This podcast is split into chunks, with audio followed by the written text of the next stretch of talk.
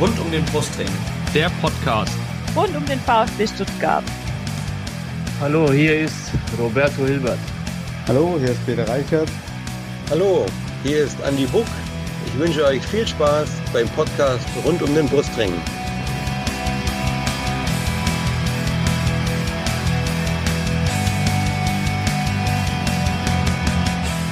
Herzlich willkommen zum Podcast rund um den Brustring. Mein Name ist Lennart und dies ist Folge 189 unseres Podcasts. Wir reden heute über den aktuellen Tabellenführer der Fußball-Bundesliga, den VfB Stuttgart und seine Partie äh, am ersten Bundesligaspieltag. Das äh, schränkt das mit dem Tabellenführer wieder so ein bisschen ein. Äh, wir reden über das 15 0 des VfB gegen den VfB Bochum, den Saisonauftakt. Ähm, und äh, wenn ich wir sage, dann meine ich zum einen von rund um den Brustring einmal den Janik. Hallo Janik. Servus, guten Abend, hi. Den Chris. Einen wunderschönen guten Tag, hallo. Dann meine ich vom äh, VfL Blog und Podcast 1848 den Tobias. Hallo, grüß dich. Hallo, guten Abend. Und ja, ihr habt ihn schon mehrfach bei uns gehört im Podcast. Er heißt auch Chris. Wir hatten noch keine Zeit, uns das zu überlegen, äh, wie wir euch unterscheiden. Habt ihr euch schon was äh, überlegt? Äh, erstmal Hallo, äh, Chris. Hi, freut mich. Bei Twitter zu finden unter CD1893. Wie, wie machen wir es? Ich bin da tiefenentspannt. Ja, ich eigentlich auch. Das ist schön, dass ihr tiefenentspannt seid. Wir müssen uns, wir müssen uns nur entscheiden, wer von euch. Also ich, ich sag mal so, dass ich, da ich in Berlin-Spandau wohne und das ziemlich nah an Wolfsburg ist, könnt ihr mich auch Wolfsburg Chris nennen oder so. Okay, ich nenne dich lieber Spandau Chris. genau, lieber Spandau Chris. Oder Berlin Chris, genau. Berlin Chris, genau. Also ihr wisst jetzt, Berlin Chris ist äh, unser äh, heutiger VfB-Fangast. Und ähm, ja, bevor wir gleich über dieses Spiel sprechen, ähm, würde ich sagen, stellt sich, das, äh, stellt sich der Tobias erstmal vor, weil den äh, Berlin-Chris, den kennt er ja schon ziemlich gut. Du kannst natürlich auch noch mal kurz was zu dir sagen, aber erstmal Tobias, erzähl mal was über dich, über 1848. Ja gut, ähm, 1848 ist ein VfL-Fanblog, äh, äh, gibt es mittlerweile, glaube ich, seit knapp über fünf Jahren. Ist äh, eine Zusammenstellung von mehreren sehr ambitionierten VfL-Fans, die sich teilweise aus dem Transfermarktforum, teilweise so aus äh, vorherigen Blogs oder Aktivitäten rund um den VfL zusammengestellt hat. Ich weiß nicht, äh, Claudio Gentile ist da so ein bisschen der Führer äh, oder der, der Gründer, der quasi die Leute alle angesprochen hat, gesagt hat, wollen wir da nicht einen Blog gründen. Mhm. Ich persönlich ähm, habe schon noch ein bisschen länger auch ähm, eine Historie als äh, Blogger zum VfL. Habe ähm, ja, ich weiß gar nicht, wie lange das schon her ist, aber wahrscheinlich schon fast zehn Jahre, einen eigenen VfL Bochum Taktikblog gegründet, nachdem ich so die ersten Taktikanalysen auf der Webseite Spielverlagerung, ich weiß nicht, ob euch das was sagt, gelesen habe. Ähm, war dann selbst auch zwei Jahre Autor bei Spielverlagerung. Mhm. Bin also ja. sehr, sehr stark auch fokussiert auf so Taktikanalysen, statistische Analysen. Und ja, jetzt seit, dem, äh, seit der Gründung im Grunde auch im Autorenteam und im Podcast-Team vom 1848. Sehr schön, sehr schön. Und wie bist du zum VfL gekommen? So die ganz typische Geschichte. Irgendwann mit vier, fünf Jahren erste Mal mit ins Stadion genommen worden, äh, immer dabei gewesen und ja, äh, auch, auch immer in Bochum geblieben. In der, von daher war eigentlich auch nie äh, die Wahl, diesen Verein zu verlassen. Und ich glaube auch nicht, dass ich das jetzt noch irgendwie könnte. Das, das hängt schon so äh, jetzt seit 40 Jahren das Herzblut dran. Okay, ja, ich würde sagen, nach 40 Jahren ist das ist das schwer. Das ist schon nach fünf Jahren eigentlich schwer. Gut, dann würde ich sagen, ähm, fangen wir mal an, uns mit dem äh, VfB erstmal zu beschäftigen und dann mit dem VfB und dem VfL. Äh, wir werfen kurz einen Blick auf den Transfermarkt. Da ist einiges passiert äh, seit unserer letzten Aufnahme letzten Mittwoch. Äh, Luca Pfeiffer, Chris, ist, äh, und zwar jetzt der Chris aus, äh, äh nicht Stuttgart direkt, glaube ich, ne? Aber, da, da, da, da, da, da, hallo. ich sehe dich, ich sehe dich immer nur in deinem, in deinem äh, Büro sitzen. Äh, ja, gut, also. Ähm, soll ich mal rausschwenken mit der Kamera? ja, momentan hast du auch so einen komischen Hintergrund. Also, ja, Chris, weiß, ähm, Chris um, aus, aus Stuttgart. Äh, Luca Pfeiffer für ein Jahr nach Darmstadt verliehen. Sagst du Ja, äh, wahrscheinlich das Beste für ihn, das Beste für uns, weil hat hier irgendwie nicht funktioniert, nicht sollen sein. Wer weiß, vielleicht funktioniert es jetzt in Darmstadt besser. Äh, ich habe irgendwie mitbekommen, Kopfballspiel geht jetzt plötzlich. Aber das heißt dahingestellt, ist schade. Ich habe echt gedacht, es könnte was werden oder zumindest, dass er ein guter Backup ist. Ähm, hat nicht gepasst. Und wie gesagt, ich glaube jetzt Darmstadt, wenn das da packt, dann gut für uns. Dann hängt es natürlich davon ab, was Darmstadt macht.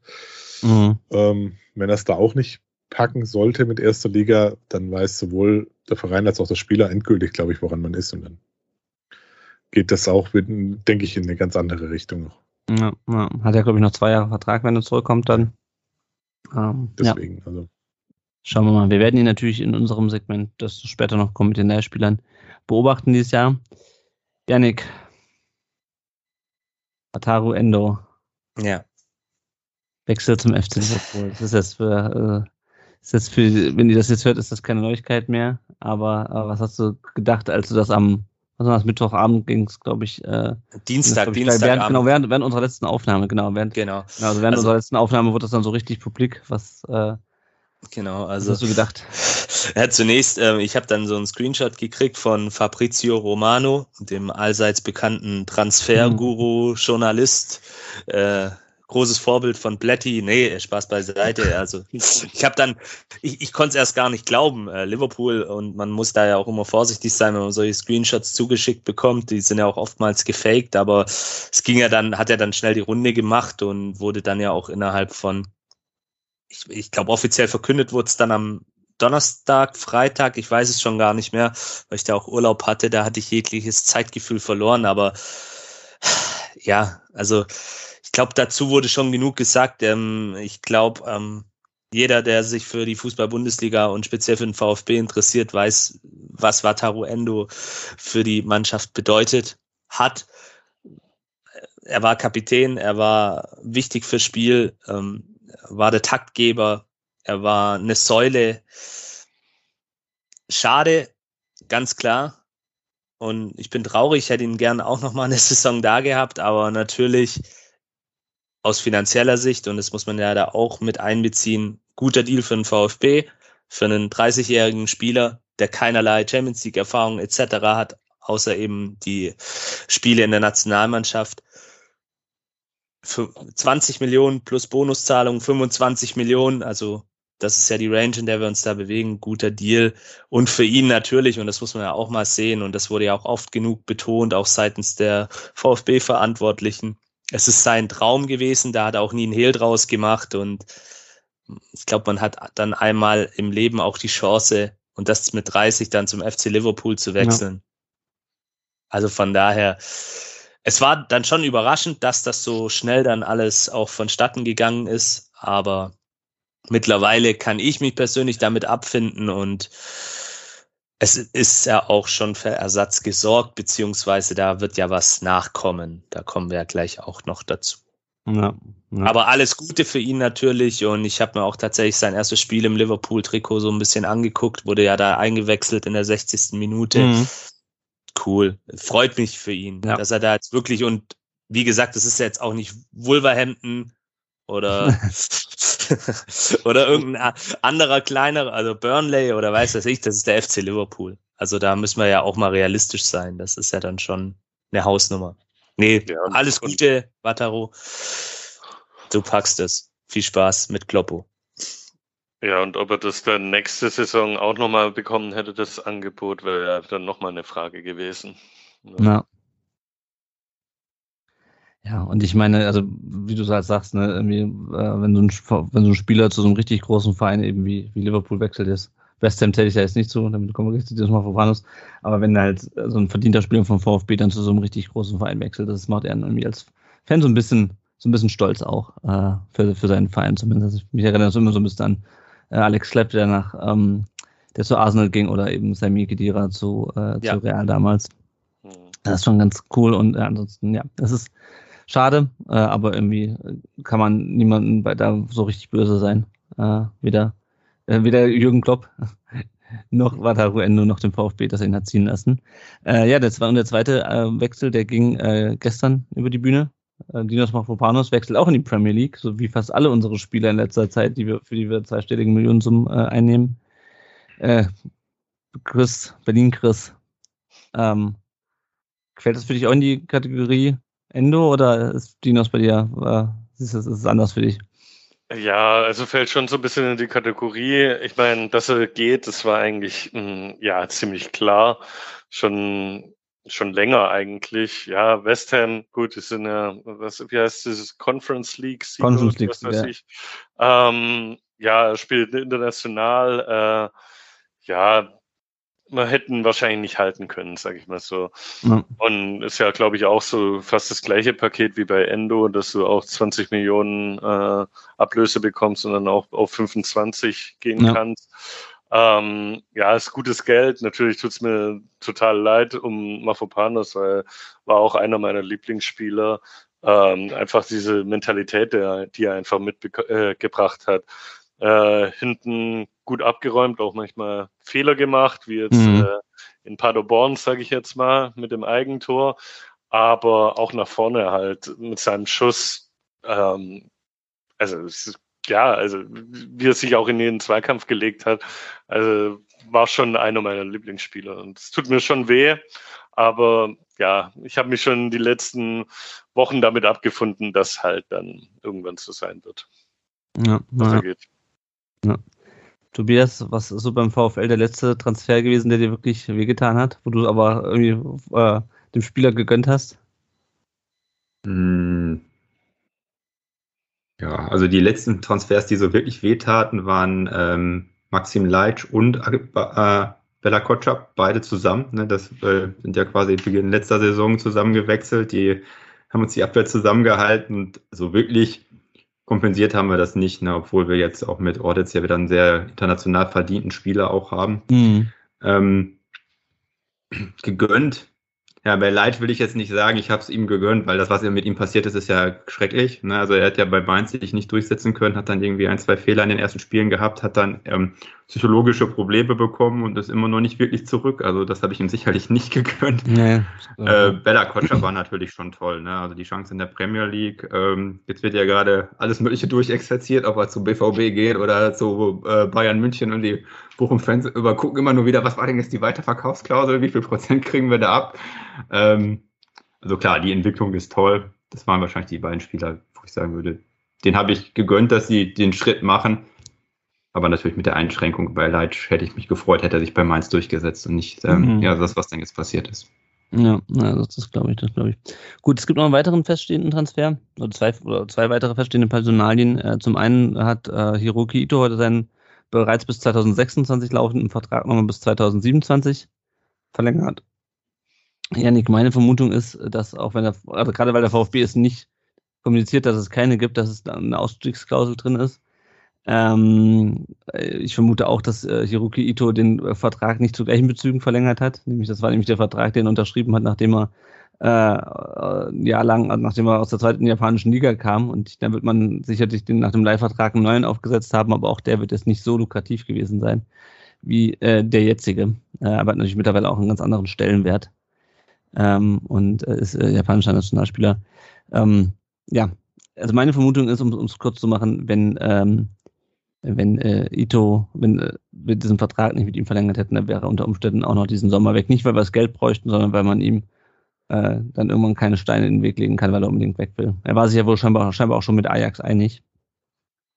Ja, ja, absolut. Also wenn er einen guten Berater hat, dann hat er auf jeden Fall eine Ausstiegsklausel drin. Das ist heutzutage gang und ja. gäbe. Also ich habe mich tatsächlich auch in den letzten Tagen mit jemandem unterhalten, der für eine Fußballagentur arbeitet.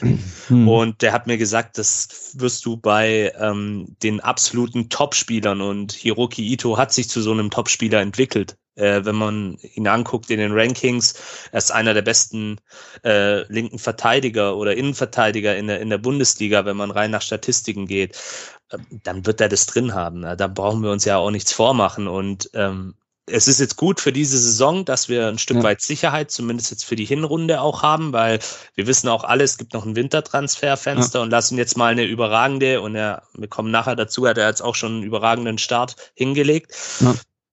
Dann kann natürlich auch im Winter was passieren und wir wissen alle, was, was gerade auf dem Transfermarkt ziehe. England, äh, über Saudi-Arabien möchte ich gar nicht sprechen. Ähm, das würde ich ihm auch nicht anraten, in seinem Alter dahin zu wechseln.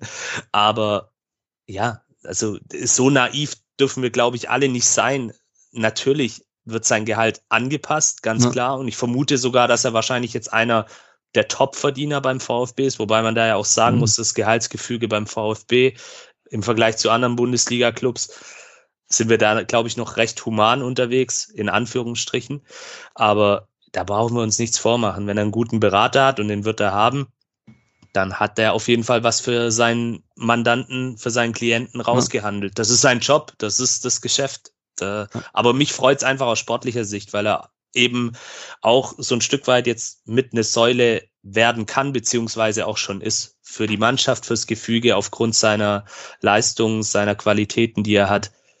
Ich finde es gut, unterm Strich. Aber meinst du, wer, meinst du, er wäre sonst gewechselt? Ohne die Vertragsverlängerung? schwierig. Also wenn, wenn man den Medienberichten Glauben schenken darf, war er sich ja wohl, du hast es ja gerade gesagt, mit Ajax einig. Mhm. Wir alle kennen natürlich auch Sven Mislintat, der ist natürlich auch so ein Menschenfänger, der hat ihn wahrscheinlich auch davon überzeugt. Ich meine, Ajax ist jetzt auch kein unattraktiver Club. Ja, nicht so, als ob er Sven Mislintat nicht kennen würde. ja, genau, das kommt natürlich auch noch hinzu. Aber ich glaube, der war ja auch bei anderen Clubs auf der Liste. Also ich glaube schon, dass dann vielleicht der Berater ihm gesagt hätte, okay, wir gucken uns mal um, was für dich geht, weil in England hm, hatten ihn auch ein paar Clubs auf dem Zettel. Also ich glaube, dann wäre ein Wechsel schon im Bereich des Möglichen gewesen. Ne? Ja. Gut, äh, und die zweite Personalie ist Leonidas äh, Stercu, wird er wahrscheinlich ausgesprochen. Äh, wechselt vom FC St. Gallen, äh, oder damit wechselt auch der zweite Innenverteidiger aus der letzten Saison vom FC St. Gallen zum VfB, nachdem wir ja schon äh, Matej Maktitzer per Rückkaufoption zurückgeholt haben. Ähm, genau, da, über den könnt ihr was bei uns auf dem Blog lesen. Ist äh, für einen äh, Innenverteidiger etwas kleiner als, äh, als handelsüblich ist aber dafür wohl sehr gut äh, mit, dem, mit dem Ball am Fuß. Ähm, soll auch nicht eins zu eins Dinos Mafropanos ersetzen, also ist auch ein Rechtsfuß, kann, wird auch auf der rechten Abwehrseite eingesetzt. Ähm, ist aber wohl eher ein langfristiges Projekt, ist jetzt äh, 21 geworden dieses Jahr im März. Ähm, und äh, dem Vernehmen nach soll aber für, für die ähm, Innenverteidigung noch jemand kommen. Wir haben jetzt auch ein ganz klein bisschen Geld zur Verfügung. Äh, und außerdem hat der VfB wohl Interesse fürs defensive Mittelfeld entweder an Christian Jakic von der Eintracht oder, äh, was jetzt aktuell wahrscheinlicher erscheint, beziehungsweise wir wissen, glaube ich, jetzt schon, dass morgen, also wenn ihr das hört, heute äh, der, der Medizincheck stattfindet. Je nachdem, wann ihr das hört, ist er vielleicht, ist er vielleicht schon vorgestellt worden. Angelo äh, Stiller von, von, von Hoffenheim. Äh, Chris aus, aus Stuttgart. Ähm, ich habe hab mir das angeguckt, habe mir gedacht, okay, da hat jetzt bei Hoffenheim nicht so wirklich viel gespielt letztes Jahr. Und Hoffenheim war eigentlich über den Großteil der Saison äh, mit dem VfL und dem VfB im, im Abstiegskampf unten drinne. Äh, so richtig äh, überzeugt mich das auf den ersten Blick nicht, die Personalie. Wie, wie siehst du das? Ähm, kann ich deine Argumentation komplett verstehen sogar. Ähm, nur muss ich sagen, das, was ich dann heute auch noch hier an Infos bekommen habe von verschiedener Stelle und auch ähm, dann noch gelesen habe, könnte mhm. das äh, ein richtig guter passender Spieler zu, zu Karasor sein. Mhm. Und das könnte tatsächlich da, ja, ähm, da, da ein, ein gutes gespannt werden im Mittelfeld. Und äh, das Stiller, ist es, ist es Stiller oder Stiller? der Schwabe sagt Stiller. Ähm, das, das, das ist Stiller. Stiller. Ja. der Angelo. Der, der Angelo. Der Angelo Stiller. Ähm, nein, also ich glaube, dass der den nächsten Schritt machen könnte. Und da sind wir ja eigentlich ein Verein, der das ja auch gerne den Spielern ermöglicht, was wir jetzt auch wieder welche abgegeben haben. Siehe, äh, Endo hat ja auch ein paar Schritte bei uns auch nochmal gemacht, um der ja. zu werden. Der ist äh, Mavropanos auch. Deswegen, warum nicht? Der kennt den Trainer. Der Trainer weiß, was, was er da kriegt und hält einiges auf ihn. Und wenn das Vertrauen da ist, kennen wir alles. Äh, dann, dann was sind die verrücktesten Sachen im Fußball? Ja, also ich glaube, man muss auch, oder man kann ja hervorheben, dass Stiller Stern ja wirklich aufgegangen ist bei den Bayer Amateuren unter Höhnes und äh, auch in so einer ganz speziellen spielmachenden Sechserrolle. Mhm. Äh, und äh, dann in Hoffenheim, da hätte eigentlich das Spielsystem gepasst, dann gab es aber auch die Trainerwechsel und ich glaube schon, dass Hönes Sicherheit weiß, was er da bekommt und wie er ihn einzusetzen ja. hat. Ne? Und wenn, ich weiß jetzt nicht, wieso er zu Karazor passen soll, fände ich auch spannend. Ähm, aber äh, ich denke schon, dass das dann wieder dazu führen kann, dass er da richtig auch aufblüht. Ne? Vor allem so wie er heute jetzt gegen Bochum gespielt hat, natürlich haben wir euch auch viele Räume gegeben, habt ihr ja schon so ein bisschen dominanteren Ansatz und fühlt euch auch wohl mit Ballbesitz. Und ich denke, ja, da könnte Stiller dann auch von profitieren. Ja, naja. Frage war natürlich auch, auch leicht rhetorisch. Also das war so mein allererster Eindruck. Mittlerweile bin ich natürlich auch ein bisschen schlauer. Ich bin gespannt. Gut, äh, Gil Diaz äh, wechselt vielleicht nach Saudi-Arabien, vielleicht auch nicht. Da, äh, der Kicker hat da jetzt wieder Zweifel dran gestreut, ich weiß es nicht. Äh, es passiert noch viel. Wir haben den 23. August, es sind noch äh, acht Tage im Transferfenster. Ähm, da, da wird wohl noch einiges passieren. Tobias, was ist beim VfL? Äh, habt ihr noch Positionen offen, wo noch was passieren könnte? Die nächsten also, äh, Tage? alle Fans fordern noch einen neuen Stürmer. Mhm.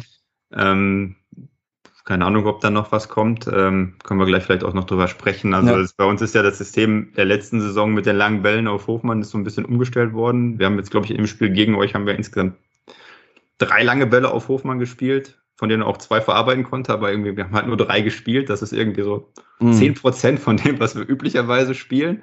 Und ähm, dadurch ist er halt nicht mehr so in dieser Rolle, die er braucht. Ähm, es fällt halt auf, dass er vielleicht nicht der torgefährlichste Stürmer ist, ähm, dass er jetzt auch kein Stürmer ist, der regelmäßig in die Tiefe sprintet. Äh, und das ähm, macht, macht ihm einen schweren Stand und viele Fans fordern jetzt einfach wieder einen torgefährlichen Stürmer. Wir hatten ja auch eine neue Verpflichtung. Gestern ist Kevin Schlotterbeck mhm. wieder verpflichtet worden. Mhm. Der war ja schon bei uns als Laie, ist jetzt nochmal geliehen worden. Ähm, auch Verpflichtung, wo man sich so ein bisschen fragt, ja, äh, brauchen wir die noch? Weil äh, wir haben ja Bernardo verpflichtet als, als mhm. linken Verteidiger. Äh, wir haben mit Oermann ähm, ein Riesentalent, der war ja auch in der Top 100 Talentliste. Ähm, wir haben Losli geholt, der als Spätentwickler immer noch so ein bisschen äh, als Talent wirkt, obwohl er jetzt irgendwie, glaube ich, 25 ist. Und äh, das ist jetzt Innenverteidiger Nummer 6. Und für mhm. mich ist er keiner für die erste Elf. Und ähm, ja, fragwürdig, ob der Transfer jetzt notwendig war. Vielleicht einfach auch so, dass man dachte, okay, wer war auf der Liste, jetzt war er erhältlich, also hat man noch zugeschlagen. Ja. Weil es wird ja halt auch viel diskutiert, ob man jetzt auch wieder von dieser Dreierkette zurückgeht. Let's schwert sich dagegen, aber wenn das passiert, hat man natürlich sechs Innenverteidiger für zwei Positionen. Das ist natürlich viel zu. ja.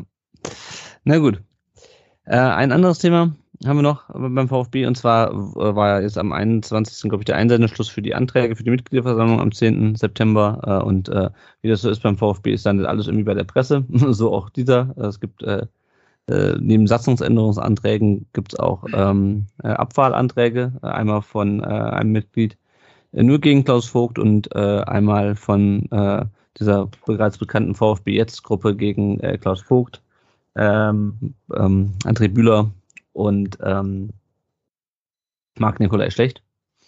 Was ich angesichts der Tatsache, dass Marc Nikolai Schlecht ja gar keine Ämter mehr in der AG bekleidet als äh, bei, bei, den, bei der Frauenmannschaft äh, überhaupt nicht mehr nachvollziehen kann. Aber gut, es wird ja mit Sicherheit, mit Sicherheit eine Begründung für den Antrag auf der Mitgliederversammlung geben, der ein bisschen gehaltvoller ist als das, was man bisher lesen konnte. Schauen wir mal. Wir werden uns natürlich, denke ich mal, dann, je näher die MV rückt, werden wir uns da nochmal ausführlicher auch mit dem, im Podcast äh, beschäftigen. Aber ich glaube, für heute haben wir erstmal noch andere Sachen zu besprechen. Äh, bevor wir jetzt auf das Spiel äh, zu sprechen kommen, noch ein kurzer Werbeblock. Ihr kennt das. Wenn ihr uns, wenn ihr könnt und wollt, könnt ihr uns ähm, finanziell unterstützen, entweder über Patreon oder über äh, PayPal. Patreon äh, ist ein monatlicher Betrag, den ihr uns da überweist und je nachdem, wie sehr, wie sehr ihr uns unterstützt, kriegt ihr auch eine Belohnung. Eine Belohnung ist zum Beispiel, dass ihr wie der Daniel, der uns mit 10 Dollar im Monat unterstützt, jede Folge genannt werdet. Äh, genauso äh, geht der Dank auch an den Marc, der unterstützt uns mit 5 Dollar im Monat und äh, für 2 Dollar im Monat unterstützen uns diverse Leute, die im Wechsel genannt werden. Diesmal sind die Kollegen vom Vertikalpass dran. Bei Paintball könnt ihr uns unterstützen, wann und wie häufig ihr wollt. Und uns helfen natürlich schon kleine Spenden, damit wir hier den ganzen Laden im Laufen halten können. Alles, was ihr dazu wissen müsst, findet ihr unter rundumdenbrustring.de slash support. So, VfB 5, Bochum 0. Ziemlich eindeutiges Ergebnis. Wir blicken erstmal beim VfB auf die, auf die Startelf. Da fiel auf, auf dass Borna Sosa, äh, der ja zumindest wieder spielberechtigt war nach seiner Sperre im Pokal, äh, wieder auf der Bank Platz nahm. Äh, weiterhin fiel auch, das keinen überraschte, dass im defensiven Mittelfeld jemand fehlte, nämlich Wataru Endo. Der wurde ersetzt äh, mehr oder minder durch Mio und Jong. Äh, Mio, der dann äh, den etwas offensiveren Sechser gab und Jong als, als Achter, Zehner weiter vorne. Ansonsten keine großen Änderungen. Stenzel wieder auf der rechten Seite, Anton Sagadu innen und Nübel wieder im Tor. Chris aus Berlin, wie fandst du die Aufstellung? Ja, also ähm, ähm geschuldet der Tatsache, dass halt Endo nicht mehr da ist und ähm, also ich denke, dass äh, Sosa hat ja die, die, die meiste Zeit von der Vorbereitung nicht mitgemacht. Dass er nicht von Anfang an spielt, war mir eigentlich auch relativ klar. Ansonsten, ähm, ja, fand ich die äh, Aufstellung für das, was wir gerade an Personal da haben, also ohne Mafopanos, Sosa, mhm. Endo, Mafopanos war nicht im Kader, ja. Ja, deshalb war es ähm, absolut okay. Ja, naja. Mafopanos, der, ihr seht die Anführungszeichen nicht Rücken hatte, aber äh, immerhin äh, am nächsten Tag nach, nach London fliegen konnte. Mhm. Na gut, wie auch immer. Ähm, ja, dann ging das Spiel los und es ging eigentlich äh, ziemlich gut los für den VfL, äh, Tobias. Ähm, denn Philipp Hofmann äh, entwand sich dem Zugriff von Dan Axel Sagadou und schoss dann ganz knapp am Tor vorbei. Wir hatten es gerade schon so ein bisschen angesprochen. Den hätte er eigentlich machen müssen, oder? Ja, also war natürlich unter Druck, ne, hatte sich gerade vorgeschoben. Winkel war auch jetzt nicht ganz so leicht, aber mhm. klar, wenn man erwartet von einem Mittelstürmer, dass er solche Chancen reinmacht. Ja, ja. Es war auf jeden Fall ein Schreckmoment für uns VfB-Spieler und ähm, vor allem, wenn man an die letzte Saison denkt, wo es ist ja nicht das erste Mal, Janik, dass, dass Sagadu äh, seinen Körper nicht einzusetzen weiß, weil eigentlich ist das, also bei dem, bei, bei dem Körper sollst du eigentlich in der Lage sein, und du hat ja dann auch beim, beim Tor geklappt, äh, den, den Philipp Hofmann da unter Kontrolle zu halten. Aber er lässt sich auch so ein bisschen, er ist auch so ein bisschen überrascht von dem Pass, ne? Also sein, sein Stellungsspiel ist in dem Moment nicht optimal, finde ich, und er stolpert fast über seine eigenen Füße, äh, beim, als er sich dann rumdreht und äh, versucht, den Hofmann noch zu kriegen.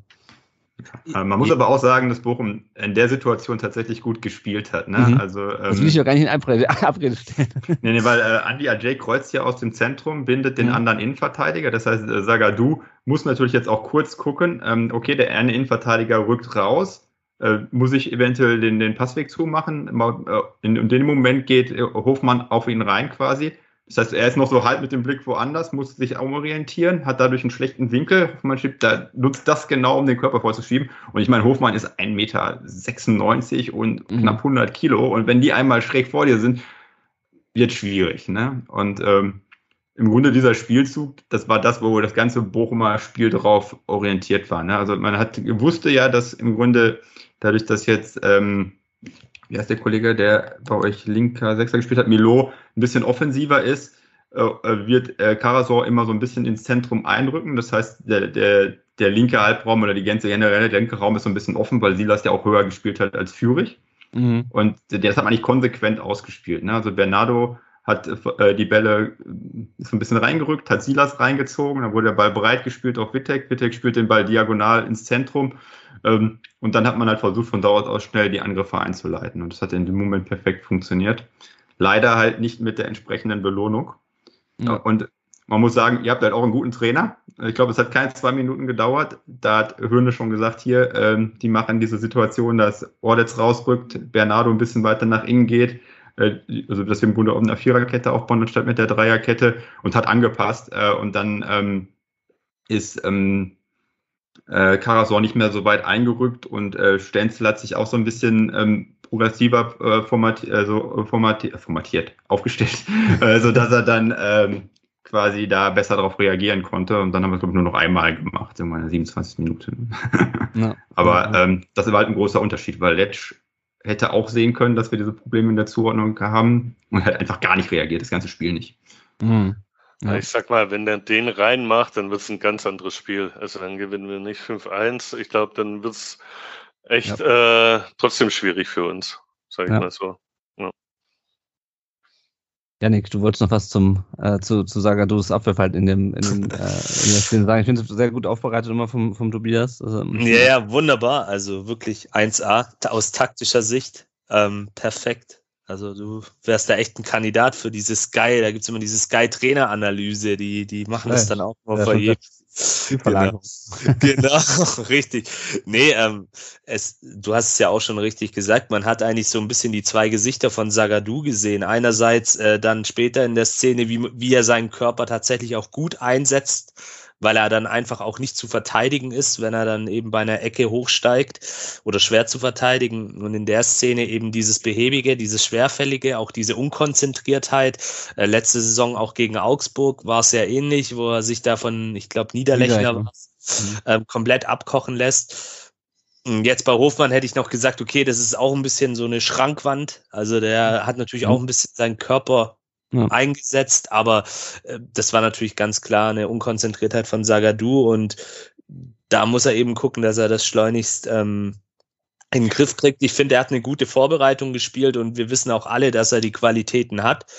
Ähm, er ist ja auch schon für sein junges Alter und trotz diverser Verletzungen hat er schon Champions League für Dortmund gespielt. Also der Junge kann was. Äh, ist ja auch gut am Ball, kann gute Bälle spielen, Spielaufbau, Spieleröffnung. Aber diese Unkonzentriertheiten, diese kleinen Blackouts, die er da hat, die sind einfach tödlich und die können dich dann eben auch, ihr habt es gerade richtig gesagt, ähm, die können dir dann auch so eine Partie dann letztendlich kosten. Also das ja. ist ganz klar. Aber ja, das muss er einfach in den Griff kriegen und ich hoffe, da wird dann auch sicherlich der Sebastian Hoeneß nochmal mit ihm das Gespräch suchen und ihn darauf aufmerksam machen.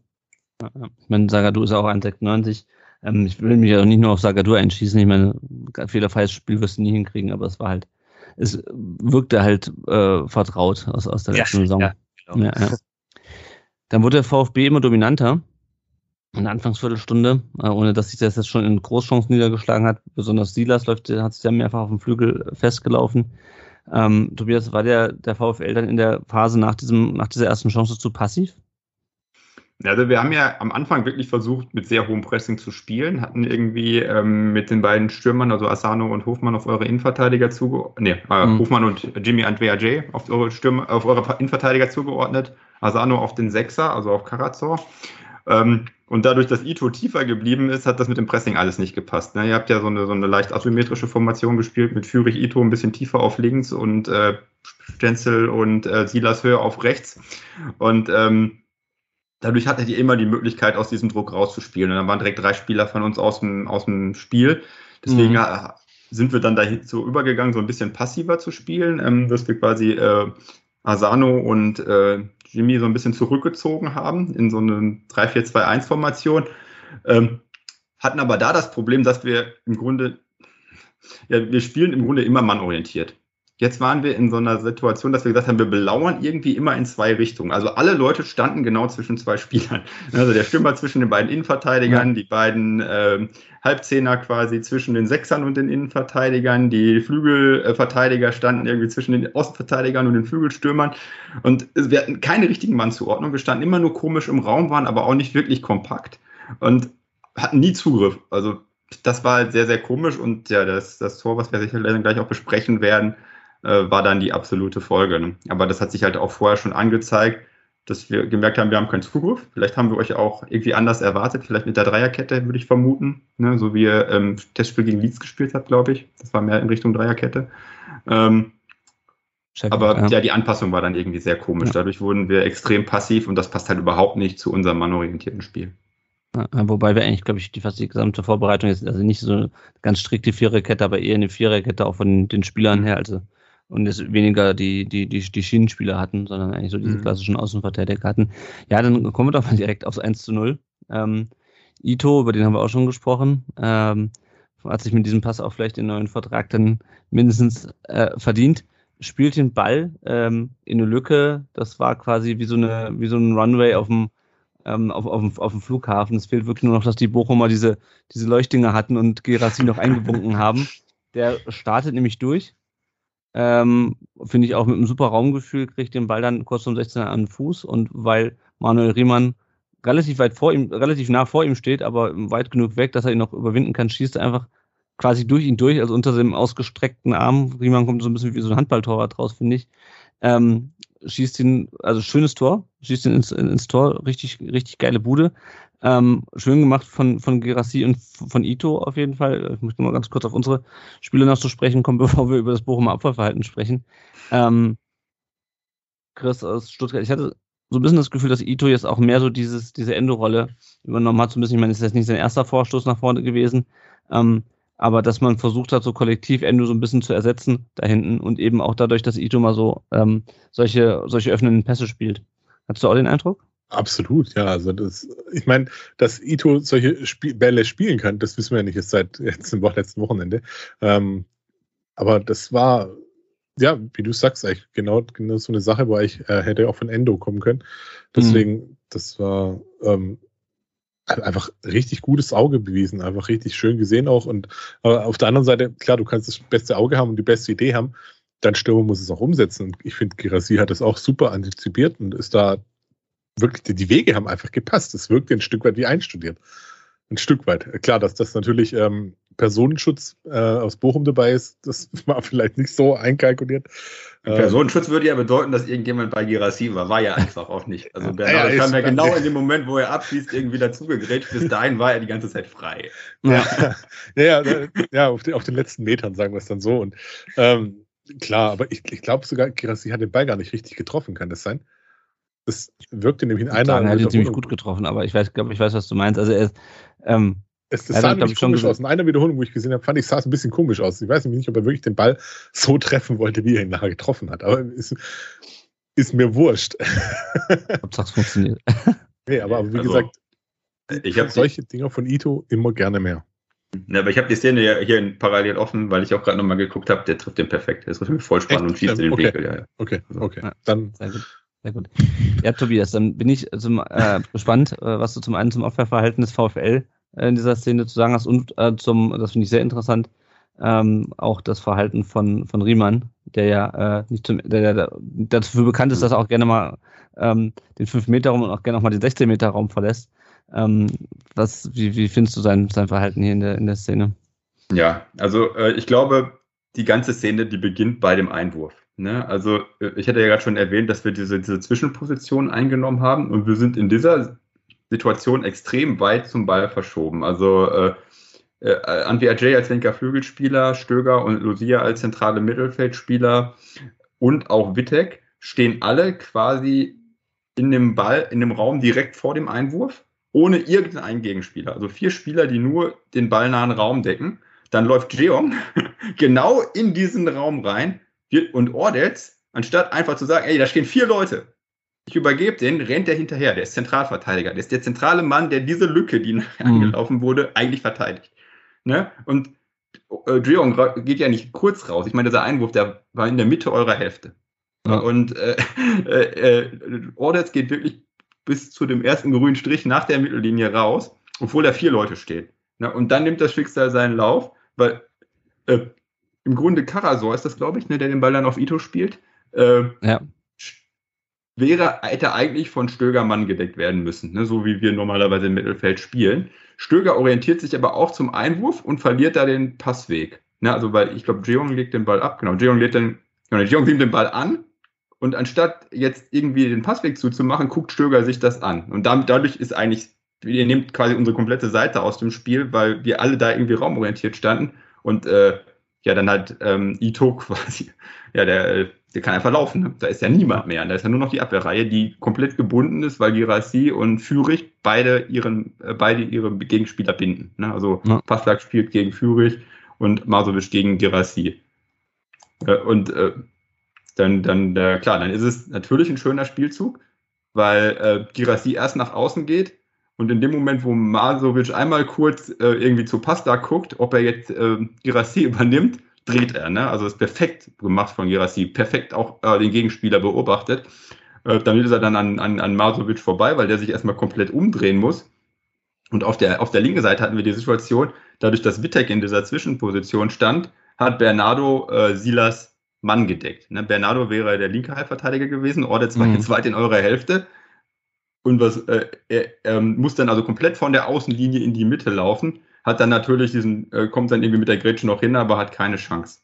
Und äh, ähm, Riemann. Ich bin jetzt kein, kein Torhüter-Experte. Ich verlasse mich mal. Ich, ich weiß nicht, ihr seid, ihr habt gerade auch schon über Twitter bzw. X gesprochen. Ihr kennt sicherlich Sascha Filter. Ja, ja. Der macht immer diese Torwartanalyse. Und das Tor war ja auch in der Torwartanalyse. Ja. Und er hat ganz klar gesagt, das ist ein Fehler von Riemann. Und das würde ja. ich auch unterschreiben, weil in dem Moment, wo Girassi in den Abschluss ist, ist, ist, ist Bernardo bei ihm.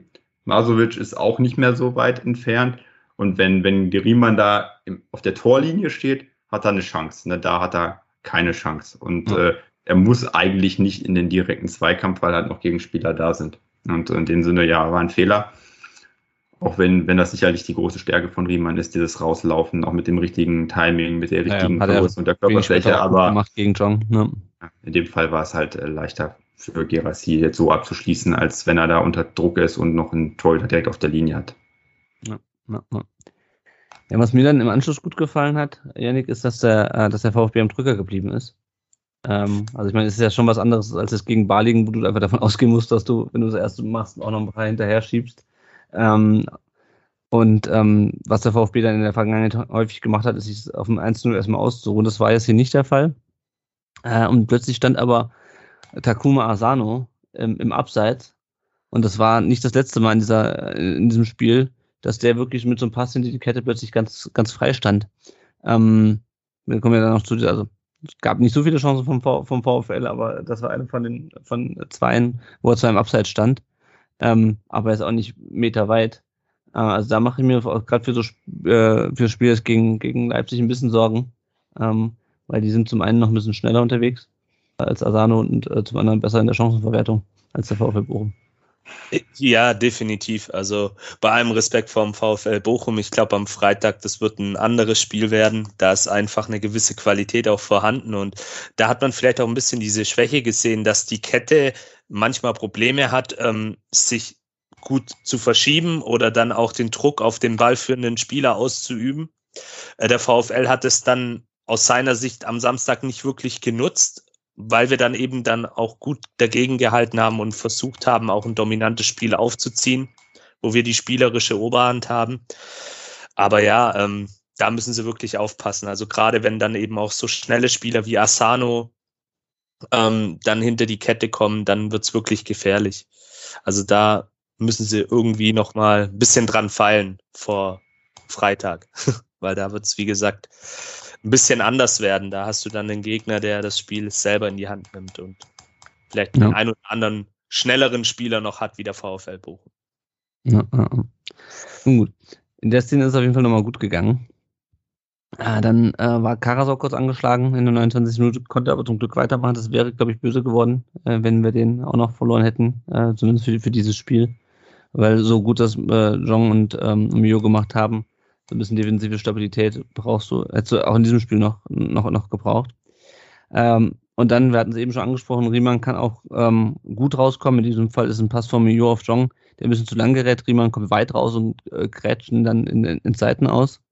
Ähm, und kurz darauf steht dann Myong, äh, Myong sage ich schon, Jong, ähm, Mio und Jong, ähm, die Kombination. Da steht Jong dann ähm, im Fünfer und kriegt den Ball nicht über die Linie gedrückt. Chris aus Stuttgart, wie ist denn dein Eindruck von, gewesen von Jong in dem Spiel?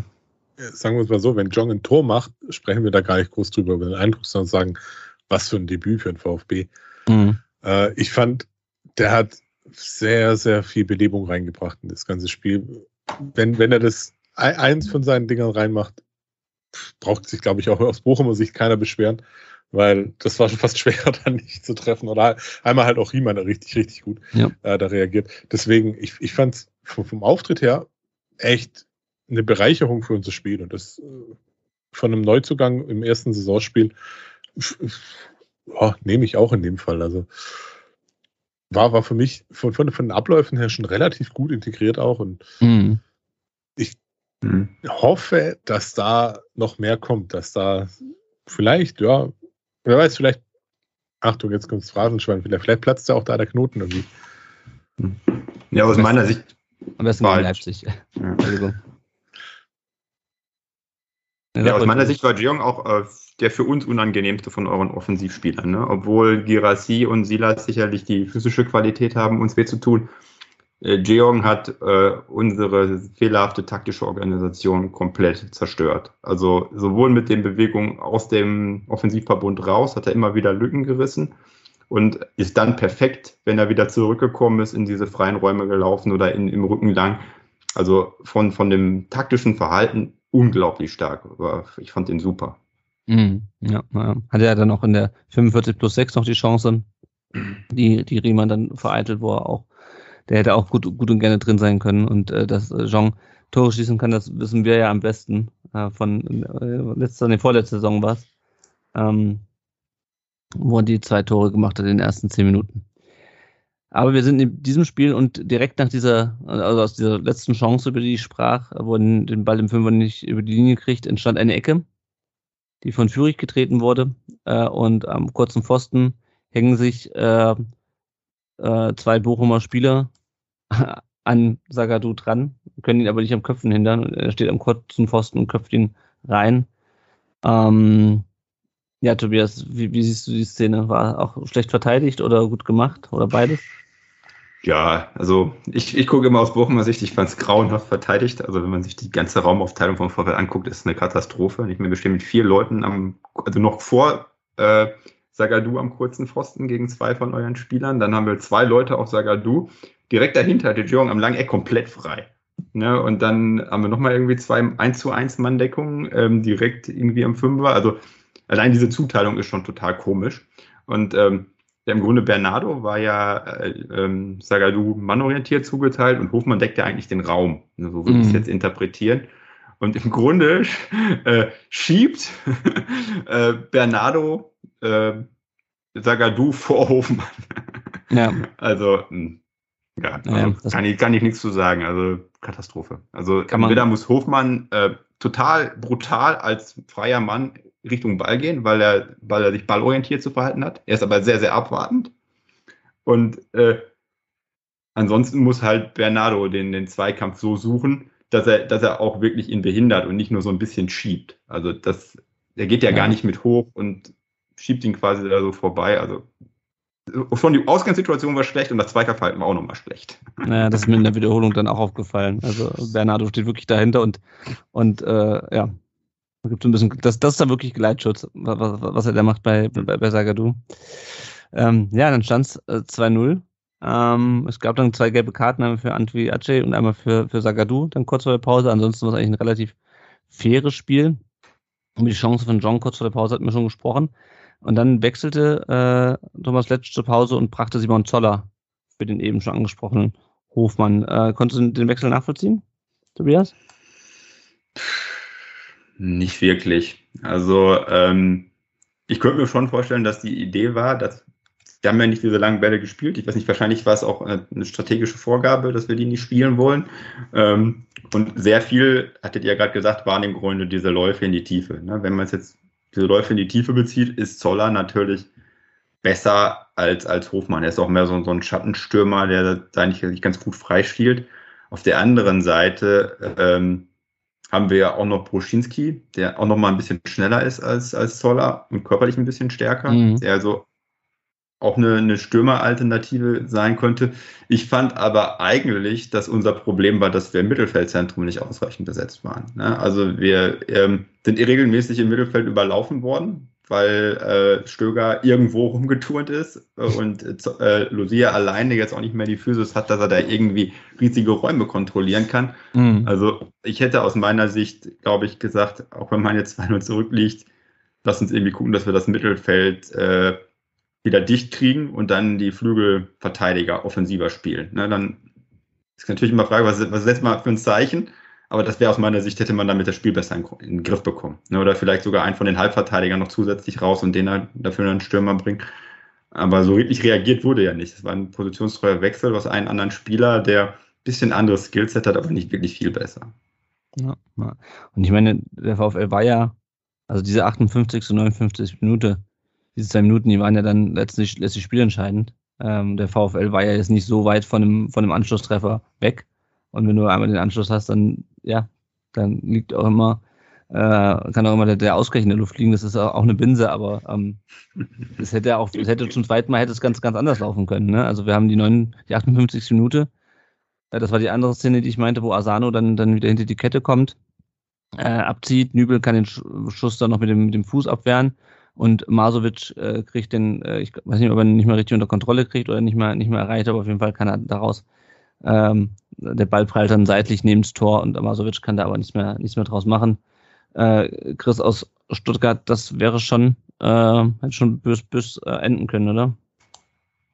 Definitiv, ja.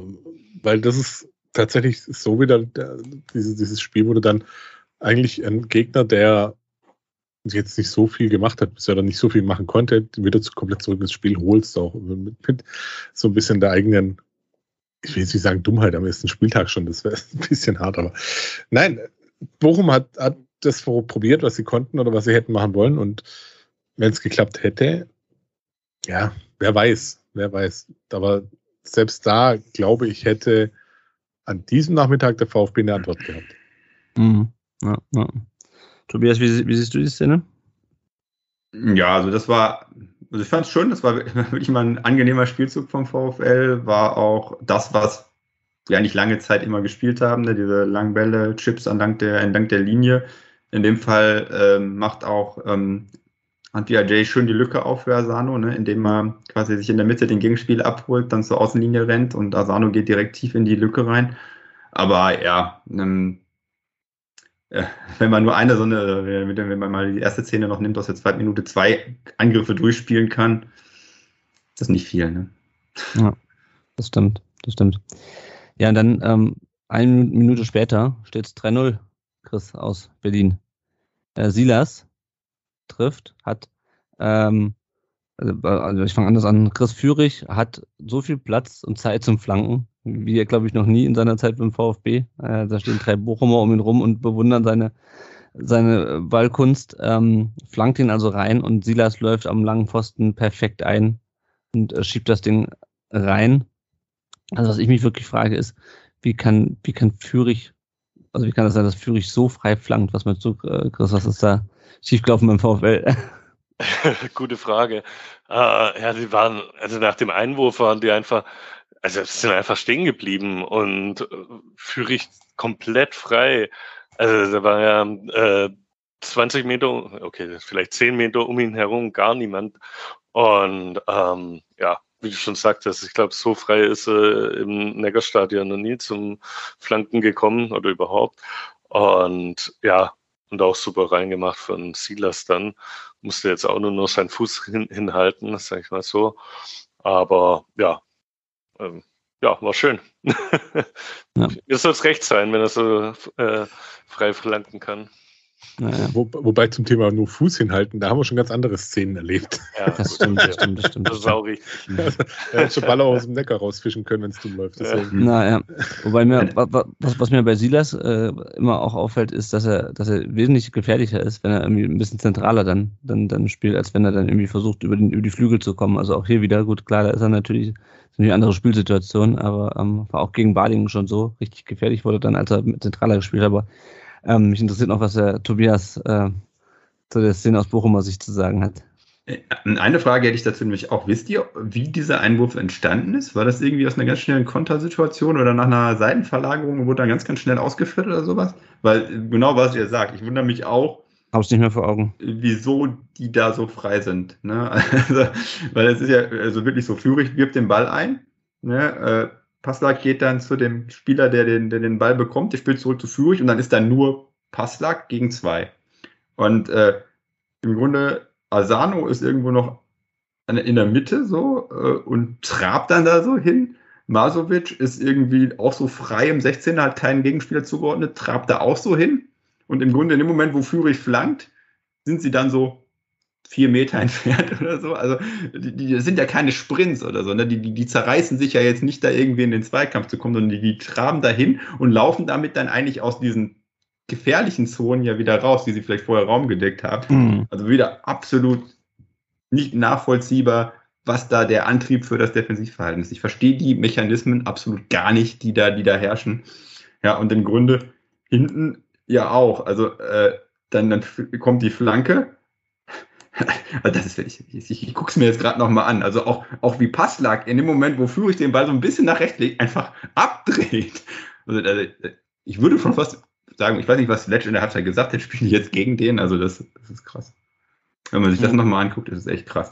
Und äh, Vitek schenkt auch komplett ab. Ich meine, der ist ja bei Silas mannorientiert zugeordnet und in dem Moment, wo der Ball so ein bisschen vorgeht, ist der Ball drin. Ich habe, ähm, ich weiß nicht, ob ihr Martin Raffelt von Spielverlagerung kennt. Äh, den, mit dem schreibe ich nochmal zwischendurch WhatsApp und ich habe ihm auch erzählt, dass diese Taktik total komisch war, ob er irgendwie erkennen kann, was da die strategische Ausrichtung war. Und dann hat er sich auch das 3-0 angeguckt und meinte, ich decke so lange den Mann, bis er sich bewegt. Und das trifft ziemlich gut, was hier passiert. Hm. Ja, ja und damit, ähm, Janik, war das Spiel eigentlich entschieden, oder? Also gerade mit dieser verpassten Chance von, ähm, von Bochum vorher und dann sieht das mit dem 3-0. Ich meine, schon allein vom Ergebnis her, aber ich glaube, das äh, war auch so ein bisschen der Genickbruch dann für, für die Bochum, oder? Ja, absolut. Also das hat man ja dann auch an den Reaktionen gemerkt. Also der Riemann, der hat mir wirklich schon fast ein bisschen leid getan, weil er da wirklich ganz perplex guckt und er hat, glaube ich, nicht mal seine Leute zusammengestaucht, was ich an seiner Stelle, glaube ich, gemacht hätte. Der war einfach nur bedient, konsterniert und mhm. er war so ein bisschen das Gesicht fand ich dieses hm. Niedergangs, um es jetzt mal drastisch zu formulieren, des VfL hm. Bochums an diesem Nachmittag. Es gab einen Screenshot in der VfL-Bubble, ähm, wo gen genau das gezeigt wurde, wie Riemann quasi guckt und dann abwinkt. Und er genau. dachte, wenn selbst Riemann keinen Bock mehr hat, seine Vordermänner anzuschreien, dann ist irgendwie maßgeblich was schiefgelaufen. Also ja. das ist mir tatsächlich in Erinnerung geblieben, weil dann natürlich Sky, wie man sie kennt, dann da natürlich auch schön prominent hinfilmt. Und ja, also das war dann schon absehbar, dass da für den VfL nicht mehr viel gehen wird. Aber wie gesagt, in der vorherigen Szene, das hätte tatsächlich, ihr habt es ja ausgiebig beschrieben, das hätte ein Kipppunkt werden können, wenn der VfL da das 2-1 macht dann bin ich mal gespannt, wie das Spiel weiterläuft. Aber so, ja, war es dann tatsächlich entschieden zu diesem Zeitpunkt. Ja, ja. Ich habe übrigens gerade nochmal geschaut, wie dieser Einwurf entstanden ist. Ähm, und zwar hatte VfB, das war auch schon gefährlich, ähm, weil der VfB da auch relativ gutes Mittelfeld überbrückt und Führig dann halb links zum Schuss kommt, aber abgeblockt wird. Ich kann jetzt hier kurz auch gerade auf Handy nicht erkennen, wer es abblockt. Aber er läuft quasi raus, holt sich den Ball und wirft ein. Nee, kann nicht Führig gewesen sein. Doch, genau, wirft auf, ich weiß, weiß gar nicht mehr, wer es war. Ähm, wirft ein auf den Mitspieler, der, der, und der spielt ihn zurück zu Führig und der flankt halt rein. Also hat, quasi hat Führig seine eigene, seinen eigenen reingeholten Auswurf relativ schnell ausgeführt. Ähm, und die Bochumer, die, ja, die stehen da noch so, die stehen da noch so um ihn rum. Einer am, am, am 16er Kreis und äh, einer direkt daneben, aber ja, also das war wirklich einfach Gedankenschnelle, glaube ich. Weil Führig sprintet dann direkt zur Außenlinie, holt sich den Ball und spielt den quasi den, den Doppelpass per, per Einwurf. Also viel zu einfach. Schon in der Entstehung. Ja, dann äh, nahm der VfL den ersten Wechsel vor über Moritz Proschinski, den hatten wir schon kurz angesprochen. Tobias, der kam, den, kam für den gelb vorbelasteten Anchi äh, Ajay. Äh, was hatte das für Auswirkungen dann auf, auf das Spiel des VfL? Ja, also im Grunde, wie ich gesagt habe, eine wirkliche Anpassung war es nicht. Ähm, glaube, Zoller ist dann ähm, in diese Halbposition von Anpi Ajay gegangen, Boschinski ist dann ähm, in die Spitze gegangen und im Grunde hat man das weitergespielt, was man vorher gespielt hat. Mhm. Und dann kommen wir direkt in die 67. Minute. Denn der VfB war da wirklich äh, unermüdlich. Stenzel setzt sich äh, bis zur Grundlinie durch, was auch nicht äh, gewöhnlich ist für Stenzel, Chris äh, aus Berlin, und äh, passt dann zurück in die, in, ins Zentrum und Silas äh, stößt da in die Lücke und knallt das Ding relativ humorlos zum, zum 4 zu 0 rein. Ähm, wie fandst du den Stenzel in dem Spiel? Wir hatten ja schon über Ito gesprochen, der relativ äh, offensichtlich relativ aktiv war. Wie fandst du Stenzel? Stenzel war, also ich fand ihn richtig gut, richtig überragend sogar. Also äh, normal spielt er ja immer eine gute Vorbereitung und dann, wenn es zu den Pflichtspielen geht, dann so lala. Aber ähm, also sagen ja auch immer Stenzel Fußballgott. Äh, aber es war wirklich ein super starkes Spiel von ihm. Ähm, ja, und die Flanke war auch richtig stark. Und dann beim 5-0 ist er auch noch äh, beteiligt. Ja. Ja, genau. Hat das 5-0 auch schon vorbereitet. Und wir können vielleicht über die beiden Tore, ähm, mhm. die, man kann die fast zusammennehmen. Tobias, ja. das waren schon so ein bisschen äh, Auflösungserscheinungen dann beim VfL in der Abwehr. Also das 5-0 sowieso, aber auch beim 4-0. Also wenn ja. Pascal Stenzel bis auf die Grundlinie durchgehen kann, das ist schon dramatisch. Äh, ja. Was ja. Sich dann nee, also ich habe auch ähm, in der Taktikanalyse, die ich zu dem Spiel gemacht habe, nach dem 3-0 aufgehört und habe gesagt, ab da war das ähm, nur noch mhm. Katz und Maus. Weil ähm, wir haben uns aufgegeben, ihr hattet richtig Bock. äh, das war dann das, was sich da ergeben hat. Und ich meine, wenn man jetzt auf das Tor guckt von Stenzel, ich meine, der wird eigentlich gedoppelt, aber ähm, Bernardo und ähm, Wittek werden sich nicht einig. Ne? Und was dann letztendlich passiert ist, dass Wittek versucht, den Zweikampf zu führen von hinten, während Bernardo von vorne quasi den Raum zustellt. anstatt dass derjenige, der quasi den Zugriff auf den Ball hat, den Zweikampf führt und der andere doppelt nach innen. Und mhm. dann verstolpert Bernardo den Ball noch irgendwie ganz komisch. Und im Mittelfeld, äh, ja, verliert Lucia dann, ähm, wer ist das? Silas? Oder das Tor? Wer ist das? Silas, ja, genau. Silas. Ja, das Tor macht dann aus den Augen und ja, also, aber dieses das Zweikampfverhalten da vorher an dem Flügel ist absolut lächerlich. Also äh, auch allein, ich meine, ich, ich, bin Trainer gewesen in der D-Jugend. Ne? Wie man mit zwei Leuten eine 2 gegen 1 Situation am Flügel verteidigt, das, das, konnten die besser als das, was Bochum da macht. Ja. Klassiker. Ja, ja, ja, ja, also ne, das passt, glaube ich, ganz gut zusammen. Ähm, was ich, was ich gerade meinte mit, mit Auflösungserscheinungen oder zumindestens ähm, ja, da kann man nicht mehr, nicht mehr viel analysieren. Ähm, genau, dann gab es noch einen Wechsel beim VfL. Patrick Osterhage kam rein für, für Kevin Stöger und Lukas Daschner für Takuma Asano. Beides, die ausgewechselten, beide Ex-VfBler, by the way. Ähm, hatte das noch irgendwie eine Auswirkung oder war das nur noch ähm, einmal durchwechseln und hm. Schadensbegrenzung bei, bei Thomas Letsch? Naja, selbst das, ne? Also das waren ja. zwei positionstreue Wechsel. Ne? Also Stöger war Sechser, also ähm, Osterhage ist Sechser, ähm, Asano war, war Zehner und äh, Daschner auch. Also Letsch hat das ganze Spiel über nicht umgestellt.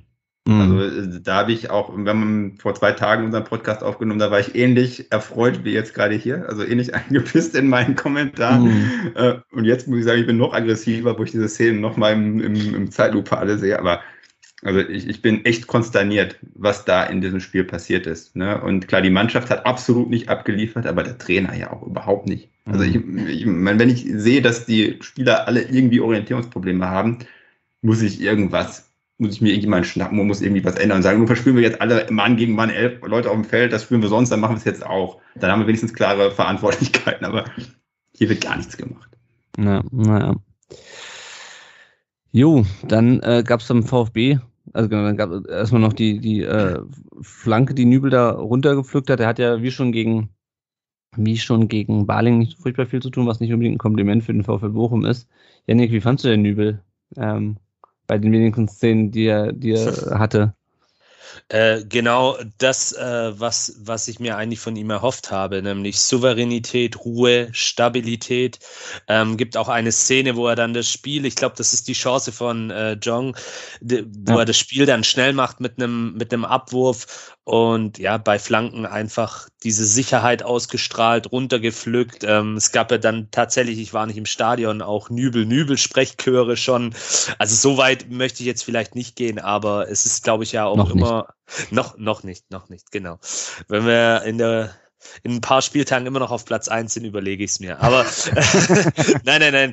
Ähm, er hat es gut gemacht. Und das mhm. ist ja eigentlich, glaube ich, das größte Kompliment für einen Torwart, wenn du A zu null spielst und B, wenn über dich nicht so viel geredet wird, sondern nur in den Szenen, wo du da sein musst, da bist und das war er. Also ich glaube, da haben wir zumindest für diese Saison wirklich einen richtig, richtig guten Mann in der Kiste stehen. Soweit würde ich schon mal gehen. Also man hat definitiv gesehen, dass bei allem Respekt vor Fabi Bredlo und auch Flo Müller, der jetzt zu, bei Freiburg ist, das ist schon ein anderes Kaliber mhm. in meinen. Aber warten wir mal ab. Ja, ja. Also mir, mir hat auf jeden Fall auch Sicherheit vermittelt. Ja. ja. Und das ist schon mal nach den letzten beiden Jahren ein gutes Zeichen. Ja, wir haben noch das 5-0. Das haben wir eben auch schon so ein bisschen angerissen. Äh, Gerassi hat dann nach dem Pass von Stentel, Stentel mit dem zweiten Assist am Tag, sehr viel Platz zum Abschluss. Gerassi dann auch mit dem Doppelpack, ich weiß nicht, ob wir über das Tor noch ähm, noch groß sprechen wollen. Der äh, Tobias schüttelt, schüttelt schon den Kopf. Der VfB wechselte da noch vierfach. Das ist natürlich auch eine komfortable Position, wenn du in der 78. Minute einfach mal vier Leute runternehmen äh, kannst, weil du das Spiel schon entschieden hast. Massimo äh, kam rein für Stenzel, Sosa kam für Ito rein, Leveling für Silas und äh, Eckloff für Karasor. Am Ende das Spiel war durch. Äh, Noah Losli kam dann noch für Losia äh, bei, beim, beim VfL und äh, Milosevic kam für Gerassi. Ich hatte ja so ein bisschen Angst. Wir wissen ja alle, was äh, vor zwei Jahren war, als wir das Auftaktspiel auch so hoch gewonnen haben und dann einen jungen Spielen, Spieler, wobei der stand sogar, glaube ich, in der Startelf, wenn ich es richtig weiß, oder kam der rein, ich weiß es nicht mehr. Auf jeden Fall anders als ähm, Mo Sanko blieb Milosevic unverletzt äh, in, in diesem Spiel. Ähm, und äh, ja, so ging das dann zu Ende.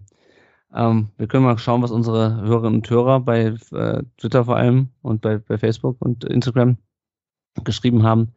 Ähm, der Andreas schreibt, Itos Wert sprunghaft gestiegen, Jong etwas langsam, Viererkette gegen stärkere Teams, keine Lösung, rundum, cooler Sieg gegen ein, jetzt äh, Tobias äh, äh, Ohren zu halten, gegen ein maximal Drittligateam.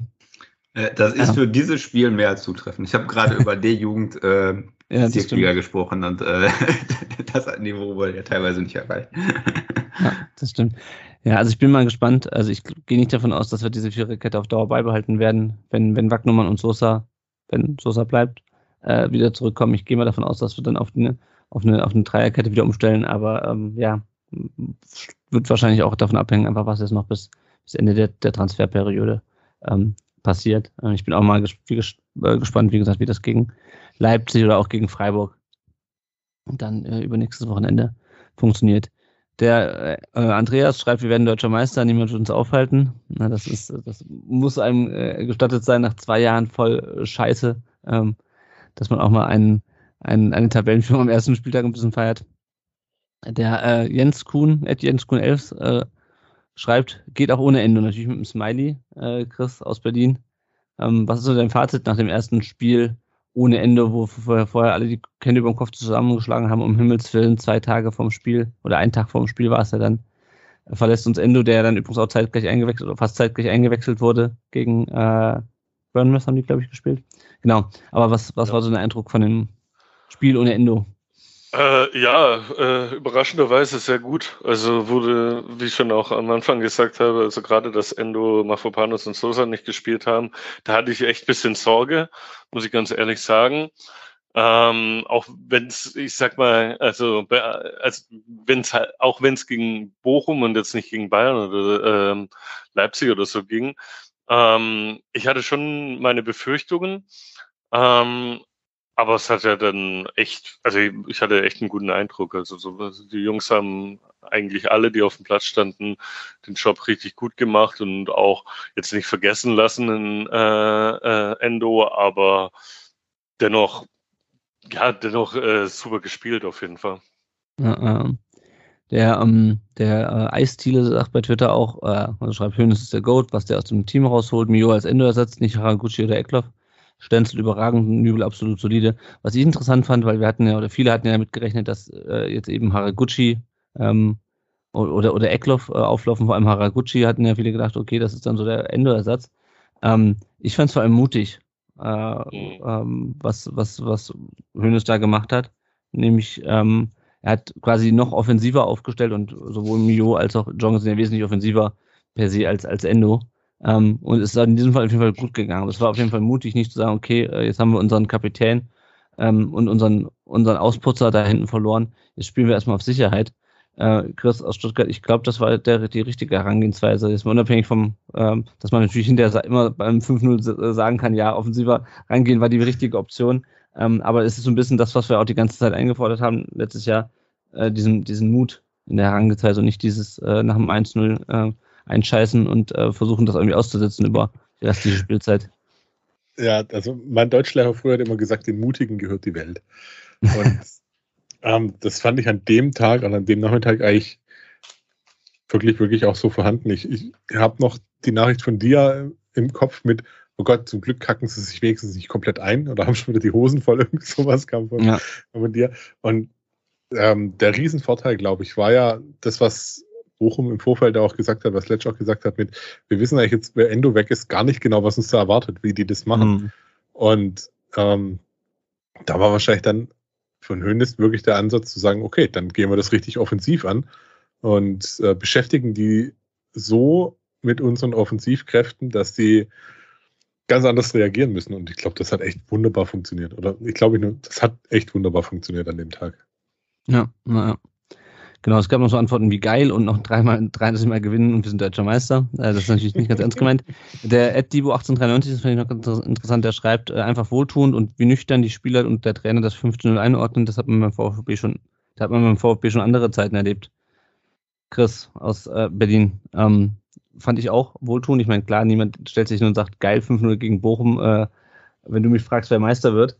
Aber ähm, trotzdem, es ist natürlich ein schmaler Grad. Du willst natürlich die Leistung nicht kleinreden. Äh, andererseits äh, musst du natürlich auch, musst du das Ergebnis natürlich auch einordnen. Also ich fand's, ich fand's gut, wie, wie Hönes damit mit umgegangen ist, auch wenn es jetzt nichts bahnbrechend Neues ist. Also, ja, absolut. Also ja, klar, man muss es auf jeden hat. Fall der, äh, dementsprechend einordnen. Das ist jetzt im äh, ersten Spiel gegen äh, Tobias, entschuldige mich, aber ein äh, relativ kleiner Gegner und es hat halt alles gepasst an dem Ta äh, Tag. Ähm, wenn Bochum das 1-0 macht, läuft der Tag auch anders. Deshalb muss man das halt wirklich äh, richtig einordnen. Klar, jetzt ist genau wie vor zwei Jahren, da sind wir auch Tabellenführer gewesen und dann haben wir gegen Leipzig und gegen Freiburg gespielt. Und dann waren wir irgendwann im unteren Mittelfeld und haben in der letzten Sekunde den Klassenerhalt geschafft. Von daher, ja, das ist ja alles jetzt gut feiern. Ähm, wenn du mich fragst, wer, Meister wird und so weiter, äh, jetzt, man muss halt trotzdem die Feste feiern, wie sie fallen, sage ich mal ja. so. Auch nochmal drei Euro ins Phrasenschwein. Ja, ich glaube, das nehme ich als, nehme ich als, nehme ich als Episodentitel. Ja, oder Stiller, Stiller, aber ich, Stiller ist in, in, in München geboren. Ich bin mir ziemlich sicher, dass der, dass der relativ deutsch ausgesprochen wird. Ja. Gut. Ähm, ich weiß nicht, war einer von euch im, im Stadion? Janik, du sagst schon, du warst nicht da. Chris, warst du da? Keiner. Nee, okay, dann, da. Du warst da?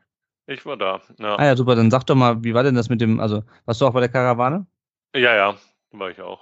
Okay, wie war's? Ja, äh, war sehr, also voll auf jeden Fall. Ähm, war ein bisschen schade, dass es halt nicht am Bahnhof anfangen konnte, weil mhm. dadurch hat sich halt alles am Kreisverkehr von Carré ziemlich gestaut. Ähm, hat sich dann auch ein bisschen mit der Zeit dann so ein bisschen verloren. Ich stand relativ weit hinten, aber nichtsdestotrotz waren es so viele Leute. Also ich habe heute, glaube ich, gehört, irgendwie zwischen acht und äh, 10.000, aber ich glaube, das waren noch mehr. Also mir mhm. kam es auf jeden Fall noch mehr vor. Also war schon toll, auf jeden Fall. Eigentlich Highlight immer vom ersten Spieltag. Und ja, also ich ja. fand's, Karawane ist sehr schön, auf jeden Fall. Naja, ich hatte auf den Bildern auch das Gefühl, dass es diesmal ein bisschen, dass der Zug ein bisschen länger war als die letzten Jahre. Äh, und dann, was man immer wieder auf Twitter äh, oder X oder wie auch immer lesen konnte, war, dass irgendwie so ein bisschen Orga-Probleme mit, der, mit dem Catering gab rund ums Spiel. Hast du das auch mitbekommen, dass irgendwie zwischendurch dann das, also der VfB hat ja groß angekündigt, oh, es gibt Wasser für zwei Euro. Ja, anscheinend war es. Dass sich niemand äh, die Becher auf dem Klo auffüllen würde, aber ähm, ja. ja, ähm, also es gab mit dem Wasser, ich, ich hatte gar keins bestellt, aber ähm, das Bier hat ewig lang gedauert. Also eine Freundin von mir war dann auch in der Halbzeit, äh, nee, in, in, der ersten Halbzeit, also während dem Spiel kurz draußen und wollten ein Bier holen.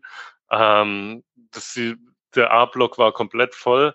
Also du bist da gar nicht reingekommen während diesem Spiel und ja, also war schon ja sehr schwierig. Ich habe dann in der Halbzeit eins geholt und dann war, habe ich auch die ganze Halbzeit, gut, das ist eigentlich normal in der Halbzeit eigentlich immer, aber während dem Spiel ist schon schwierig.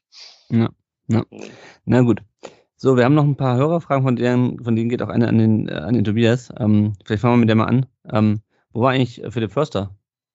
Unseren äh, ehemaligen Spieler haben wir schmerzlich vermisst. Ich auch. Äh, nein, also äh, Förster war in der Vorbereitung länger verletzt mhm. und hat dann äh, kurz ähm, vorher, ähm, ich glaube, kurz nach dem Spiel in Bielefeld irgendwie einen Unfall gehabt, wo er sich den Finger verletzt hat. Irgendwie im privaten Haushalt irgendwie umgefallen, irgendwie geschnitten, keine Ahnung und hatte dann einen geschienten Finger, sodass er auch nicht voll trainieren konnte. Ist, mhm. ich, vorher ins Training eingestiegen, aber ist dann halt noch nicht für den Kader nominiert worden, weil er halt auch vorher in der Vorbereitung nicht immer dabei war. Aber wie gesagt, also ich habe ihn auch vermisst, weil Förster tatsächlich ein Spieler ist, der von der 10 relativ viel äh, Kreativität auch reinbringt, aber auch sehr gut darin ist, äh, Lücken im Zurückfallen aufzufüllen mhm. oder so äh, intuitiv die richtigen Räume zu besetzen. Und das war halt auch was, was uns extrem gefehlt hat, weil äh, Lucia irgendwie, wir schon besprochen, aufgrund von Stögers Positionierung sehr viel gut machen musste. Und dann haben sich immer wieder Lücken aufgetan. Und Nasano ist halt viel zu offensiv orientiert von seiner Denkweise, wenn er dann auf der rechten Halbzehn spielt. Ähm, auch bei der Situation von, ähm, von, von Führing zum Beispiel, wo Asano dann da nur so hintrottet. Ähm, da wäre Förster ganz anders, äh, auch proaktiver dabei gewesen. Von daher ja, ja. habe ihn auch vermisst. Ja, ja ähm, kann ich mir äh, gut vorstellen. Und äh, die zweite Frage vom äh, äh Andreas, der ich ja auch vor dem, äh, dich und die Kollegen von 1848 vom, vom Spiel im Blog interviewt hat. Ähm, er meint, vor dem Spiel habt ihr die Wahrscheinlichkeit des Klassenhalts bei 50 Prozent geschätzt. Wie hat sich daran was geändert jetzt nach dem Spiel? Hm, eigentlich nicht. Also, ähm, ich meine, so, so krachend diese Niederlage war und so schrecklich unsere Leistung war. Ich hatte vor dem Spiel auch schon eine Niederlage für den VfL getippt. Einfach Auswärtsspiel, die Historie mhm. mit dem VfL, die, die Spiele, die wir letzte Saison hatten, ihr liegt uns einfach überhaupt nicht. In dem Sinne war das quasi eh schon die Erwartungshaltung, dass wir mit null Punkten dastehen. Ähm, klar, das Vorverhältnis ist eine Hypothek, aber die Hypothek hatten wir letzte Saison auch mit unseren, weiß ich nicht, ja. über 70 Gegentoren. Äh, von daher würde ich sagen, ja, vielleicht ein Prozent niedriger, aber immer noch so in dieser Größenordnung. Wir müssen das uns jetzt ganz schnell sortieren, weil wenn wir nochmal so einen Start hinlegen wie letzte Saison mit äh, sieben Niederlagen in Folge, dann sind wir sicherlich weg. Ja, ich, am, äh, als nächstes geht es gegen Dortmund am, äh, am äh, Samstag, ne? habe ich, glaube ich. Ja, Dortmund liegt uns. Also im Gegensatz zu euch. Gegen Dortmund haben wir eigentlich immer ganz gut ausgesehen und meistens auch einen Punkt geholt. Ja, äh, sehr schön. Gut, ähm, es gibt noch weitere Fragen äh, an uns. Eindrücke der Neuzugänge haben wir schon besprochen. Eben auch Stenzel. Ähm, genau, was sagen wir zu den neuen Transfers Stiller und äh, Statue, haben wir auch schon drüber gesprochen jetzt. Wie fandet ihr mit Schlengerek beim VfB, will Johannes noch wissen? Ein, ich fand ihn cool. Ja, ich auch. ich aber cool. immer, immer ein Fan gewesen von ihm. Also. Ja, aber spielt mittlerweile, glaube ich, in Japan glaub, oder Australien, oder? Ja, der, äh, in Japan, glaube ich, immer noch. Ja, ja. Aber ich glaube, der hat heute Geburtstag. Ich glaube, daher kommt die Frage. Ja. Ah, okay, also ja, dann war, äh, Birthday. Ich äh, war ein großer Fan von Mitch, auf jeden Fall. Also ich fand den immer ziemlich cool. Ja, ja, ja. Gut, äh, die letzte Frage noch vom Kev Stuttgart 1893 bei, bei Insta fragt, äh, wie bewertet ihr den Auftritt der Neuzugänge Nübel und Jong? Ja, ich glaube, die, über die beiden haben wir wirklich ausführlich gesprochen. Wir gucken mal, mal kurz auf die Lage jetzt nach dem ersten Spieltag. Wir sind, ich möchte noch mal betonen, äh, dann wahrscheinlich zum letzten Mal für diese Saison äh, Spitzenreiter. Ja, und jetzt geht's am Freitag um 20.30 Uhr nach Leipzig, äh, bevor wir dann gegen Freiburg spielen am 2. September. Dann ist erstmal Länderspielpause, Mitgliederversammlung und anschließend gibt es dann nach Mainz um 15.30 Uhr. Ja, wie läuft es bei Leipzig? Die haben den Supercup, wie alle mitbekommen haben, 3-0 gewonnen, haben dann 2 3 gegen Leverkusen verloren am, am letzten Spieltag. Ähm, haben, äh, ich habe nochmal drauf geschaut, haben insgesamt 220 Millionen Euro eingenommen äh, für Guardiol, äh, der zu Manchester City ging, Schoberschleit zu Liverpool und Kunku, der zu Chelsea ging ähm, und haben äh, einen Mittelstürmer namens Openda von Lens äh, geholt, der auch in Lever Leverkusen direkt getroffen hat. Äh, einen Innenverteidiger namens Luke Bar, den haben sie aus Lyon geholt. Also ähm, Leipzig bedient sich auch, wir wissen häufig in, in, in Frankreich. Baumgartner noch von, von Hoffenheim geholt und noch zwei aus Salzburg äh, herdelegieren lassen. Ähm, ja, also Haidara fehlte jetzt zuletzt noch, jetzt das auch als, als, als Personalie. Chris aus Stuttgart ist Leipzig halt, ne? Also ich. Ja, äh, liegt uns gar nicht. Ja, also ich wollte gerade sagen, die sind so, das, das sind so die, die uns überhaupt nicht liegen. Also ich meine, äh, Bochum hat, glaube ich, das letzte Mal 1987 in, in Stuttgart gewonnen, da war äh, Leipzig noch, äh, keine Ahnung, ein feuchter Traum. Noch nicht mal wahrscheinlich. ähm, aber in den äh, Jahren, die wir sie jetzt schon erdulden müssen in der, in der Bundesliga, haben wir leider auch noch nie dort, also noch nie gewonnen. Wir haben, glaube ich, letztes Jahr das erste Auswärtstor geschossen in Leipzig, wenn ich mich recht erinnere, oder vorletztes Jahr. Mhm. Ähm, ja. ja. also keine Ahnung. Ich bin auch ehrlich gesagt überfragt, wie man trotz des guten Auftritts äh, da mehr als mehr, mehr als einen Punkt holt. Also ja, aber einen Punkt würde ich nehmen. Also ja, ja, auf jeden Fall. Mit Kussern sogar würde ich da einen Punkt nehmen, aber da muss dann schon wieder, glaube ich, einiges zusammenkommen. Da muss Leipzig einen echt miesen Abend haben. Der VfB ja. muss vor allem in der Defensive einen verdammt guten Abend haben. Und dann kann man mal gucken, was da so geht. Also, dass das Gerasimo für ein Tor gut ist, ja. Ähm, aber wer, wer, weiß, also die Hoffnung und sowas, die kehrt so ein bisschen immer wieder zurück. Und das ja, ja. ist wahrscheinlich ähm, das größte Manko von uns allen. Das ist immer so, so ja, vielleicht. ja. ja. Wir müssen aber einfach mehr schießen. Einfach nicht. Ja, genau. Oder gleich viele, aber ja. Leipzig liegt uns nicht. Punkt Ende. Ja, also wie gesagt, das ist immer so ein bisschen, mit dem so ein bisschen an wie Bonusspiel oder, oder Pessimismus, aber Janik, ich weiß nicht, weiß nicht wie es dir geht. Wie, wie, wie blickst du auf das Spiel? Für mich ist das eher so, okay, ja, mal schauen, was geht, aber im Zweifel, im Zweifel ist es wichtiger, dass wir gegen Freiburg vielleicht äh, punkten, was äh, auch schwierig ist, aber ein bisschen weniger unmöglich, äh, fast als gegen Leipzig und dann halt vor allem in Mainz äh, wieder einen Dreier ziehen. Ja, ich, ich sehe es ähnlich. Also nichts ist unmöglich. Also man kann auch Leipzig schlagen, aber wir wissen alle, was Leipzig. Ja, es ist sehr schwer und sie haben sich trotz der namhaften Abgänge gut verstärkt. Äh, das Spiel gegen Leverkusen, äh, auch wenn ich kein äh, Unterstützer dieses Kollektivs bin, sie, spiel, sie spielen einen geilen Ball. Das war ein super Spiel als neutraler Zuschauer. Mhm. Ich habe es mir dann wirklich auch in der längeren Zusammenfassung angeschaut und da habe ich aber auch tatsächlich gesehen, dass sie, glaube mit ihrer Defensive so ein bisschen Probleme haben. Also klar, Leverkusen. Guardiol fehlt, ne? Ja, Guardi Guardiol, genau. Und da ist auch, glaube ich, aktuell noch kein Ersatz verpflichtet worden. Dann ist mit Halstenberg auch einer weggebrochen, der, sage ich mal, den Laden da hinten bei denen so ein bisschen zusammengehalten hat. Und wir haben auch, wenn ihr euch erinnert, letzte Saison gegen Leipzig gespielt. Gut, da war die Sache mit Tedesco noch und Werner hat gefehlt und da waren sie auch noch nicht so richtig gut drauf. Ich sehe es auch so ein bisschen als Bonusspiel, aber ich würde es nicht komplett abschenken. Also die lassen schon Räume zu. Die spielen natürlich sehr dominant. Also da werden wir uns, das hatte ich ja vorhin schon angeschnitten, auf ein ganz anderes Spiel gefasst machen müssen. Also da wird Leipzig von Anfang an die Oberhand haben wollen. Aber warum nicht? Die Räume nutzen über Silas, über Jong so wie sie es auch ähnlich gegen Bochum gemacht haben, Girassi, der jetzt auch ziemlich gut im Flow ist und wer weiß, vielleicht bis dahin auch mit Angelo Stiller, Stiller, Stiller, wie auch immer, ähm, der Angelo halt, ne, ähm, oder Jakic, wer auch immer jetzt noch kommt und vielleicht ja. dann schon mit am Start ist. Ja, Stiller, ja, aber ja. Hm. Also ich sag's mal so, ich habe Leipzig jetzt lieber als Gegner und rechne mir vielleicht was aus am Anfang, wie wenn sie dann wirklich im Kampf um die Meisterschaft sind oder ja irgendwie im Kampf um die internationalen Plätze. Ja. Aber wie gesagt, ich gebe euch recht, das ist, brauchen wir ja gar nicht drüber sprechen, das ist der amtierende Pokalsieger, qualitativ Supercup-Sieger, Supercup-Sieger, ja, das nehme ich leider nicht ernst, aber okay, Supercup-Sieger der Vollständigkeit halber, qualitativ mit das Beste, was es in der Bundesliga gibt. Top-3-Team, für mich auch ein Team, was definitiv um die Meisterschaft mit Bayern München, Dortmund, Leverkusen spielen wird diese Saison. Also, ja, lassen wir uns überraschen. Das Schöne ist, wir erwarten nicht viel in dem Spiel und vielleicht ist dann das Positive umso schöner, wenn man es erleben mhm. darf. Ja, ja. Wenn ihr eure Stuttgart-Fans glücklich machen wollt äh, und die einfach mal was Schönes lesen wollen, ich habe euch das aus Spaß mal die äh, Analyse von Who Scored ins, äh, in den Chat geschickt, die könnt ihr dann in die Show Notes packen.